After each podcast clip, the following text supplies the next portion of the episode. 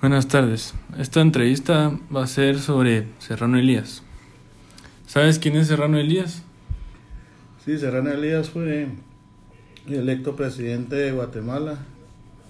Eh, fue el segundo presidente electo en la era democrática. Me acuerdo que exactamente el año, creo que fue 1900. 90 estuvo solo dos años porque le dieron golpe de Estado. Él dio un golpe de Estado al Congreso. ¿Cómo definirías el gobierno de Serrano Elías?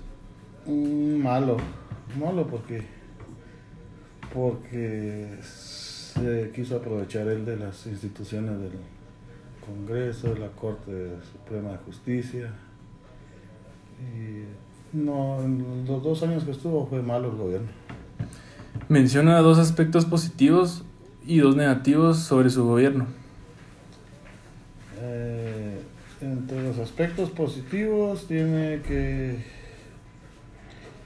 creó el bono 14, que a la fecha todavía se sigue se sigue dando. Ese es uno.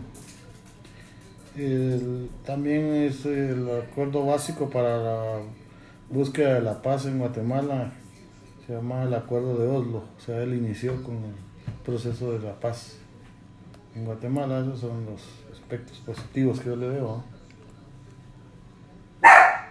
¿Y los negativos? En los negativos estaba que censuró a la prensa.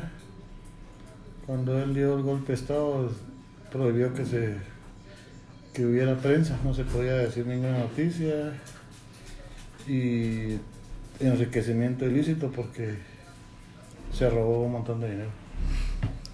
¿Crees que Serrano Elías en su periodo de gobierno trabajó por el bien común?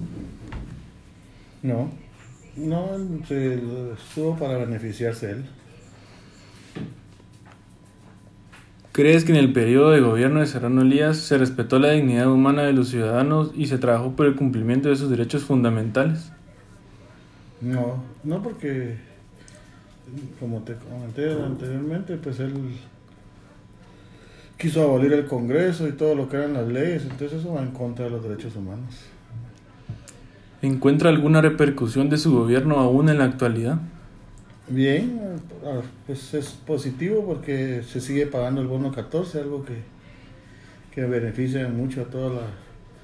porque es para el sector privado y el sector público, eso es un bono, es algo que se decretó y se sigue dando todavía. Por último, ¿qué recuerdas de Ramiro de León Carpio? Ramiro de León Carpio fue el que sustituyó a Vinicio Cerezo, a Serrano Elías, perdón. El, terminó los siguientes dos años de gobierno, elegido por, por prácticamente toda la sociedad guatemalteca. Este sería la entrevista. Gracias.